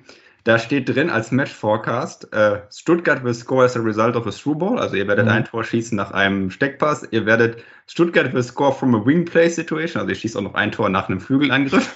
äh, man sieht so schön, wie, wie funktioniert Forecasting in Extrapolation, wenn man nur das erste Spiel sieht. Äh, ja. Aber man kann daraus äh, Hoffnung äh, ziehen. Also nach äh, Who scored werdet ihr 2-0 gewinnen. Ja, da steht aber auch Stuttgart will control the game in the opposition's half. Also das kann ich mir nur schwerlich. Das habe ich mir jetzt noch gespart, aber ich sage mal, das da sieht man schon so. Ähm, ja. Wenn man nur den ersten Spieltag nimmt, hat man sehr gute Chancen. Ja, sehr gut, sehr gut. Sehr gut. Das ist jetzt der Tabellenneunte oder sowas, der ist da kommt. Ähm, also vor dem brauchen wir uns nicht zu verstecken. Gut, wir gucken nochmal kurz, wer, wer ausfällt für das Spiel. Dennis Undaff, äh, leider, leider immer noch verletzt bis November vermutlich, ebenso wie Wagnumann, Niklas Nata ist alles bekannt.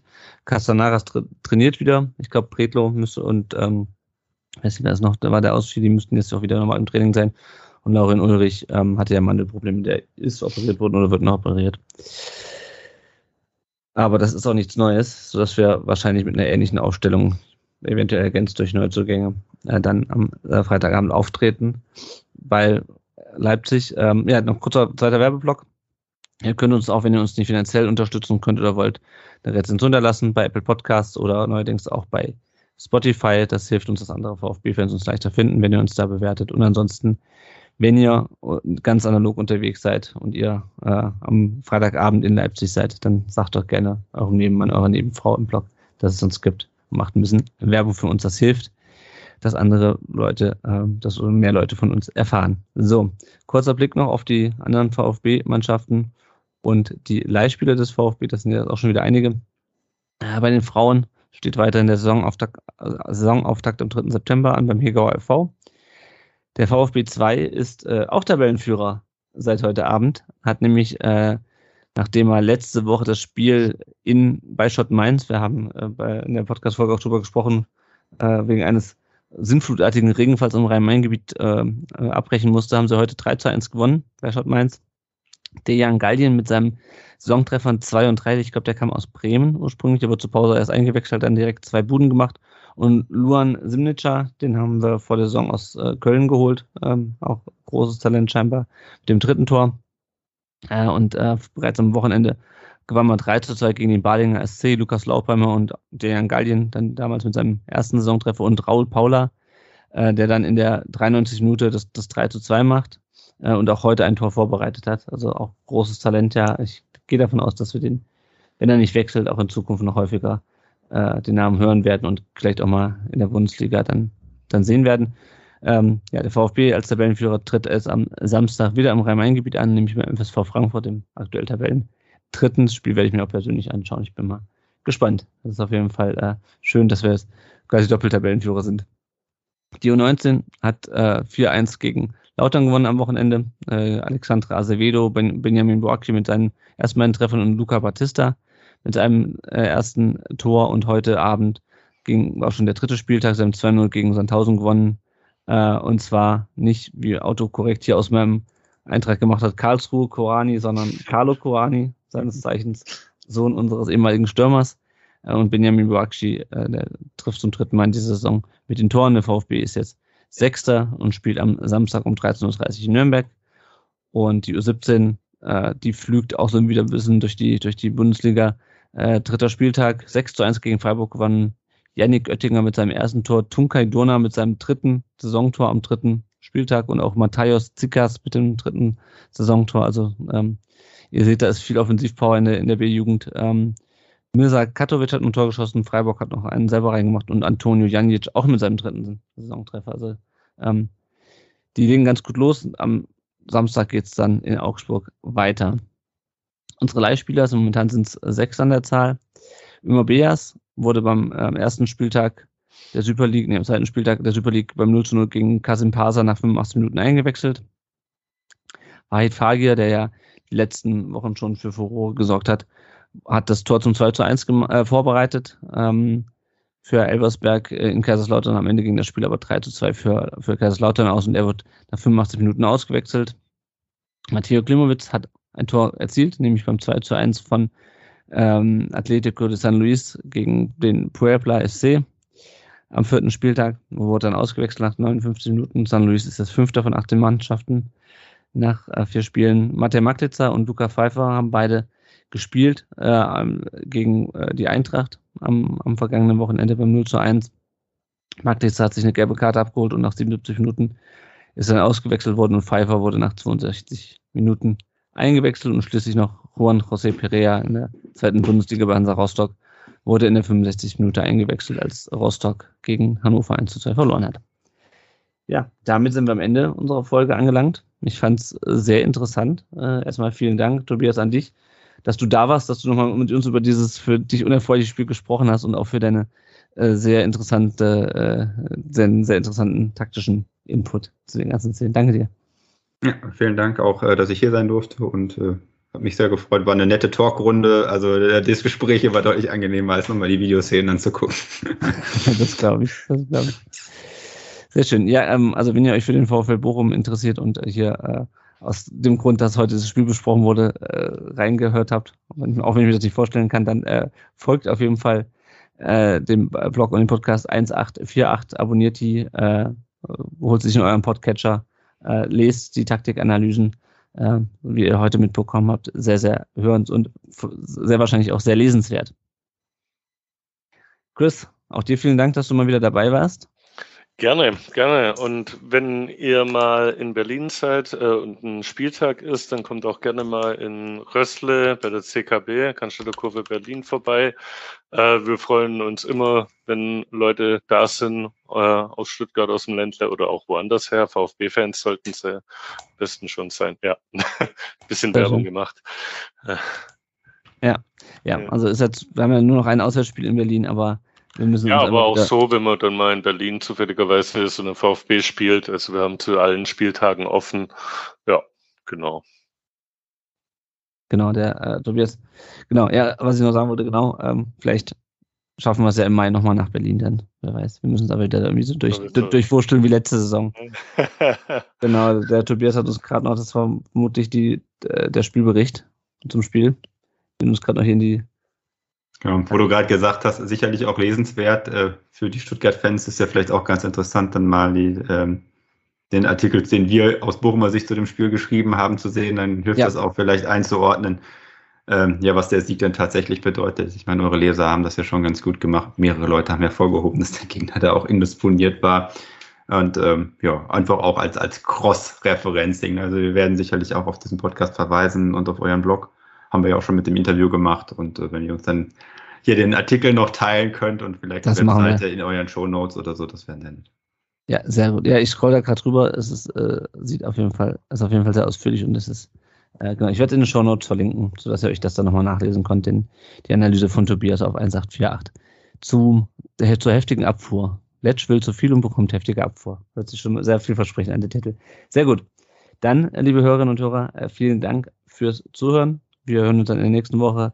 Äh, vielleicht immer noch als Tabellenführer, wer weiß, wir denken jetzt einfach mal optimistisch nach dem Auswärts, nach dem ersten Auswärtssieg äh, in, äh, in Leipzig.